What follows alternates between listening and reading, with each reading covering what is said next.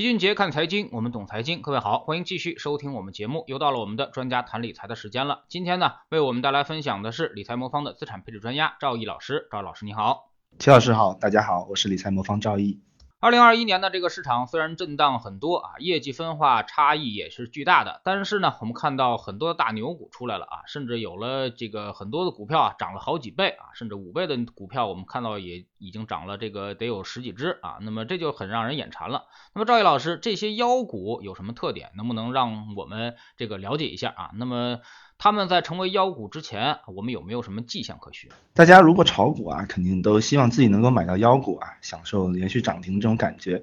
那二零二一年啊，已经结束了啊。从去年的这个整体情况来看呢，其实啊，并不是一个大牛市的行情，妖股呢没有像前几年啊大牛市的时候那么多。但是妖股这个事情啊，每年总会还有几只啊就冲上新闻版面。那比如说，就拿我们最近啊炒作的比较厉害的一个医药类的个股来说啊，啊九安医疗，十一月十五号的时候啊，公司啊在网络问答平台啊发布了消息，说公司的这个新冠测试试剂盒啊已经开始啊大规模生产，并且啊已经在美国热销。同时啊，他还公布了目前公司的这个产能情况，还有预估的明年的产能情况。那这个消息发布以后啊，这只股票已经连续收获了九个涨停板，并且呢在两个月内啊翻了八倍。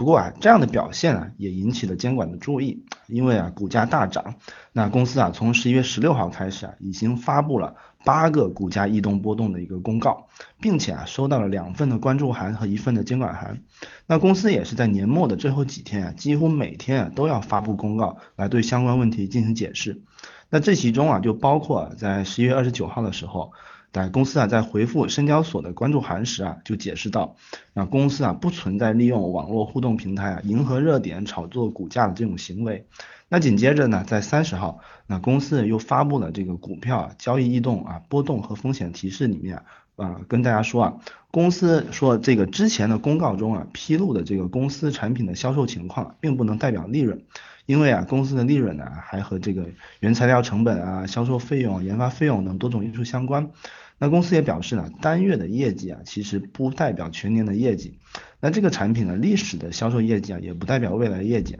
希望投资者啊，不要误解啊，错误的推断公司的业绩。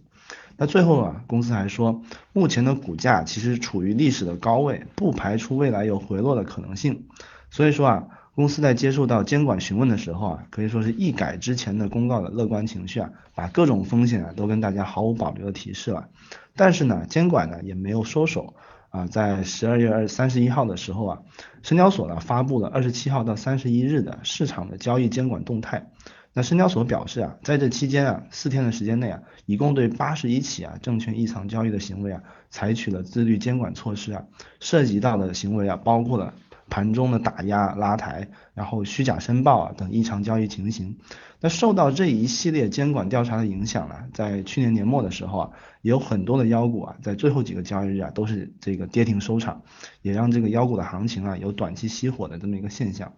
那说到妖股啊，其实最疯狂的时候啊，我们还是得回溯到一五年那个大牛市。那现在呢，距离当时的牛市啊，已经过了六年的时间了。那我们现在可以回头看看啊，当年这些妖股啊，现在的表现如何？那我们又从中啊可以学到哪些经验？比如说一五年的时候，有一只大妖股啊，叫做银之杰啊，当时公司的这个主营业务啊是银行啊等金融机构为他们提供这个软件产品，还有数字金融解决方案。那从这个一二年的十二月四号啊，复盘前的这个呃复权前的这个一点一三元呢，涨到了一五年六月三日的这个一百零一块，涨幅呢达到了九十倍左右。而到现在呢，这个股价现在的价格只有十五点三亿元，较高点的跌幅啊达到百分之三八十五。那类似的妖股啊在一五年还有很多，但是最后啊，他们基本上都以巨大的跌幅收场，而且这些跌幅啊不仅仅是腰斩而已，有些甚至是连续多次的一个腰斩。所以如果我们要总结一下，那妖股有哪些特点呢？我们可以简单的概括一下。那第一呢，就是说我们发现呢，这些妖股啊，基本上啊都属于这种热门题材。那热门题材呢，就是当下这个市场的热点，它能够大量的吸引市场的人气和资金啊，因此啊，也就会产生这种跟风效应啊，这是妖股产生的这个必要条件之一。另外呢，这个妖股的这个流通市值啊，一般都比较小。那这样才会方便炒作，还有提供了一些拉抬的空间。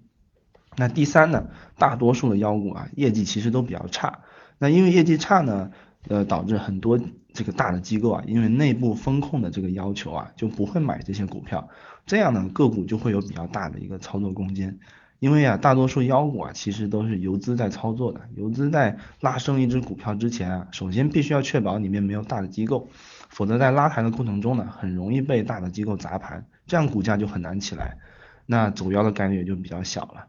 那妖股短时间内呢，会产生巨大的涨幅和收益，但是呢，同时也会带来非常大的一个风险。我们很多散户啊，看到一只股票不断的打板。那就禁不住诱惑要去高位追涨，那最终呢，往往是血本无归。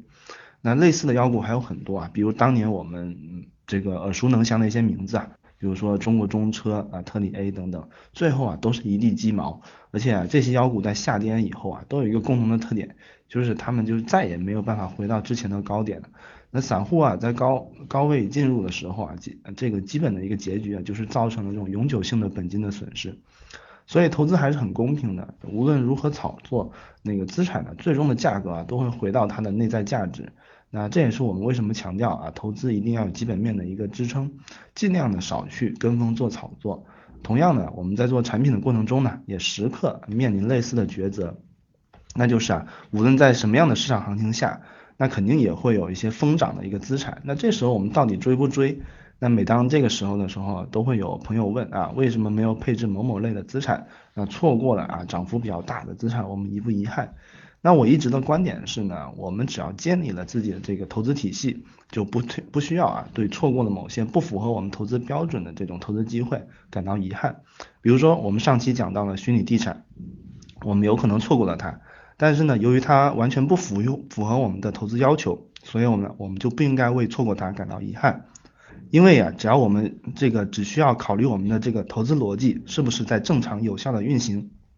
就可以帮助到我们我们赚到预期中的这个呃有依据的收益。而对于这种短期炒作的机会啊，我们认为在没有稳固的系统和逻辑支撑之前，是不适合盲目参与的。就像我们上期说的，投机性的交易啊，只有在有稳固的系统情况下，才有可能有盈利的机会，否则啊，大概率我们会被自己的人性所拖累，成为别人系统中的接盘侠。那么虽然呢，这个妖股赚钱是很多的啊，看着它赚钱很多啊，但是呢，它也是一瞬间就能把你给套死啊。毕竟游资呢把股票拉上去以后啊，等散户冲进来追高，他们就会抛掉啊，主力把货都扔给了散户。那么股票流通盘又小，最后呢跌的又很多啊，甚至有的跌了百分之七八十。那么所有的散户呢就都变成了接盘侠啊。那么但是很多人仍然不死心啊，总想找办法去规避这样的风险。那您认为这个可行吗？好的，我们之前啊说到了要分清楚啊投资和交易的这区别。那对于妖股而言呢，我们认为啊很明显，它只有这个交易的价值，而没有投资的价值。那对于交易的机会呢，我们其实不能指望自己一次性的梭哈重仓一只妖股啊，就让它跑完全场，而是要尽可能的构建一套完整的体系，来帮助我们从统计上啊增加盈利的概率。那在交易的过程中啊，这个我们认为散户和大资金相比啊，有两个很明显的劣势。一个呢是资金的劣势，就是说有资金优势的这个情况下，那个大机构啊能够更有把握的决定某一个个股啊在一段时间内的这样走势，这样子呢就更有可能通过控制价格的走势啊来吸引新的资金。而作为散户而言呢，我们往往啊只能被动的追踪跟随，因此啊天然的在交易过程中啊存在劣势。那另一方面呢，这个大资金呢，在发布信息的这个链条上也存在优势。妖股啊，说到底啊，它还是一个炒作的过程。那炒作的发酵呢，是一个信息传播的过程。那当大资金呢买入某只股票的时候啊，就会有更大的概率啊，能把这个信息传播出来。无论是通过季报啊，还是龙虎榜的形式啊，或者是纯粹的通过媒体采访的这种形式。那这就导致了这个大资金呢，在炒作的这个成功率上啊，会远远的大过散散户啊炒作的这个成功率。因此啊，我们一直认为啊，散户在炒作的过程中啊，是有巨大的劣势的。散户啊，在参与妖股的过程中啊，大概率啊，最后就变成了后半段接盘的人。或者我们换个说法，如果大资从大资金的角度来说。大资金的这个等的这个接盘的人呢，就是我们的散户，所以啊，这个游戏啊，大概率啊就变成一个自我实现的游戏。也就是说，散户什么时候参与进去啊，就意味着大资金啊什么时候就该出来了。那从这个角度来讲呢，散户就更没什么胜算了。所以啊，我认为散户在炒作妖股的过程中啊，想要不成为韭菜啊，其实是很困难的，因为大资大机构啊就盯着这些散户在操作了。这是其实是一场啊不平不平等的这个战争。那对于散户来说啊，我认为啊，千万呢不能抱着这种侥幸的心态，认为啊自己能在下跌前离场。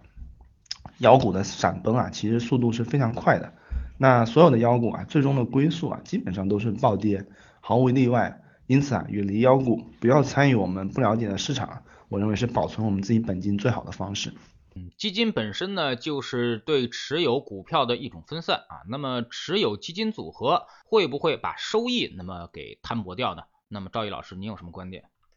我们选择基金呢，其实我们希望起到的最主要的两个效果啊，其实是有两方面。第一个呢，就是要降低单一股票的这个尾部风险。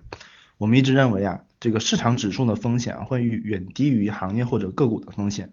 因此啊，利用基金来投资一两只股票有它的内在价值。另一方面呢，基金还有取得这个超额收益的能力。我们 A 股的基金呢，历史上能够比较稳定的产生超越指数的收益，所以我们可以利用它的一些制度性的优势啊，来获取稳定的超额收益。那说到基金，我认为啊，我们在选择一个投资品种的时候啊，最重要的是明白这个工具的这个优缺点，然后尽量的扬长避短，发挥每个工具最大的作用。比如说啊，我们建议大家买公募基金啊，就是要抓住它的优势。比如说公募基金有一些制度上的优势啊，比如说打新，但这个优势啊，只能在持有时间足够长的时候啊，才能比较好的发挥出来。因此啊，我们就要尽可能的提高我们的持有时长。同时啊，避开它的劣势，也就是说摩擦成本比较高，这也是我们为什么鼓励大家不要用公募基金来做高频交易的这个原因。另外呢，私募基金也有它的一个制度优势，那么我们就要尽可能的把它们区分出来。比如说，如果都是投资啊股票多头的这种私募基金，那它相比公募基金来说，它的优势其实不是特别明显，因为你能做的别人也能做。那如果是涉及到一些衍生品的使用啊，或者高频交易的时候，那私募基金就可以体现出来它制度上的一些一些优势。那这方面的考虑呢，也会体现在我们为大家推荐的各种产品当中。那我们为大家推荐的不同产品呢，也都会考虑不同产品的自身优势来做一个合理的搭配。那另外呢，大家在购买基金的过程中啊，啊，对大家持有时长影响最大的因素啊，其实就是基金的波动。我们魔方呢是利用资产配置的方式啊，为大家来构建基金组合，那波动啊也会比单只基金低的不少啊，并且呢我们的资产之间的相关性也比较低啊，比如说股票大跌的时候，我们债券可能就会上涨，这样我们整体组合的波动啊就会进一步下降。当然呢，产品做的再好，那只要不是一个存款型的产品呢，那都会有波动或者意料之外的一些情况。我们在这个尽力做好。的另一范另一种工作呢，就是要做好这个陪伴式的服务。那比如说我们的投顾啊、节目啊、见面会啊，都是为了啊更多的和我们用户沟通，帮助用户啊做出正确的决定。那比较欣慰的是呢，我们用户的持有时长和盈利概率啊，在市场中都是比较高的啊，这也是激励我们继续往这个方向走下去的原因。嗯，那么我们知道啊，这个持有基金也不是说越多越好啊，它会有一个。比较合适的这么一个数字啊，那你们的这个组合里面持有多少只基金呢？啊，是怎么在市场中上万只的这个公募基金产品中挑选出来的呢？嗯，好的，我们这个组合里面啊，筛选基金的这个逻辑啊，主要还是一个自上而下的一个逻辑。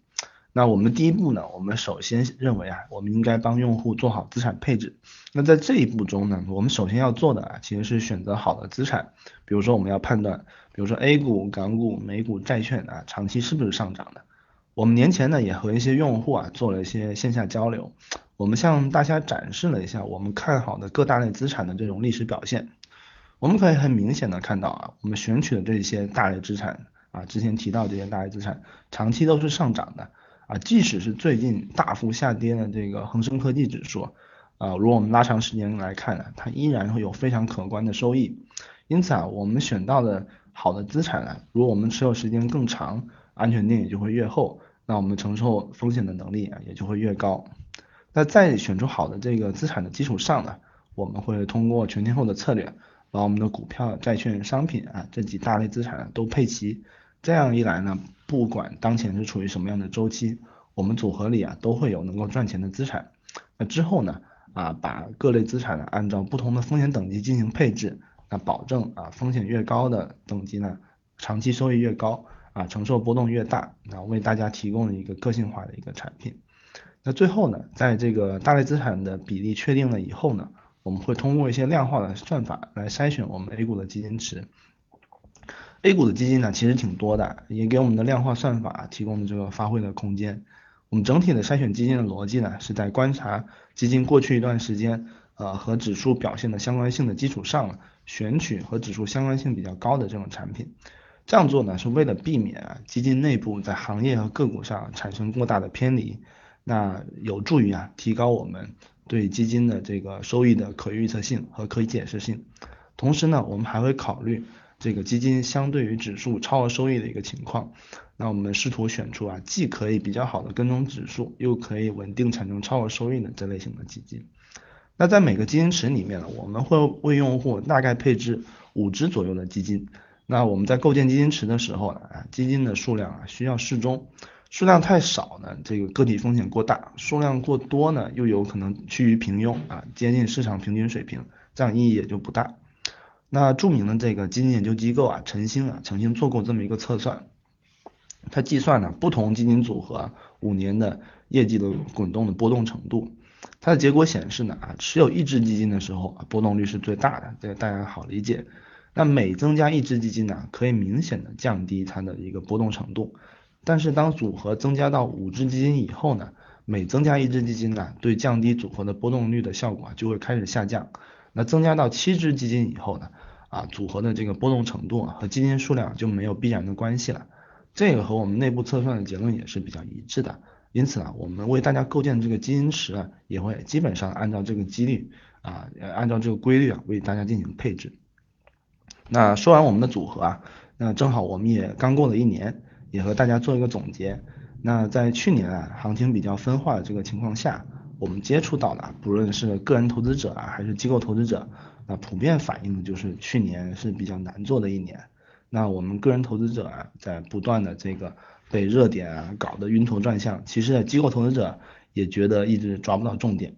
比如说啊，去年有一轮这个周期股的这样一个行情啊，把很多机构也打得措手不及啊，都说好多这个周期研究员都已经失业好久了。那基金经理啊，熟悉周期股的也不多，所以周期股的这内容上涨啊，其实逼得很多基金经理啊开始重新看周期股公司，但是啊，忙得晕头转向啊，也没有特别好的业绩，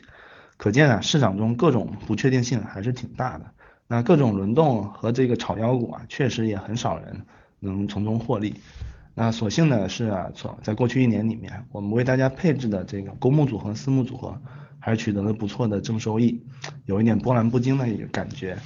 当然呢，投资还是一个呃非常个性化的一个过程。那我对我们的服务啊，肯定也有满意和不满意的都有。但是对于所有的用户呢，我们也感谢大家啊，在过去一年对我们的支持。那新的一年呢，我们也会努力把我们的产品做得更好。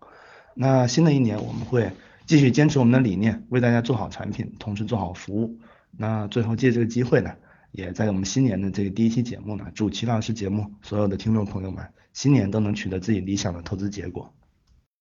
嗯，非常感谢赵毅老师今天做客我们节目啊。其实还是那句话啊，组合投资的定义啊，那么基本上就是尽量的不相关啊，这样呢就是白菜和西瓜你一起种啊。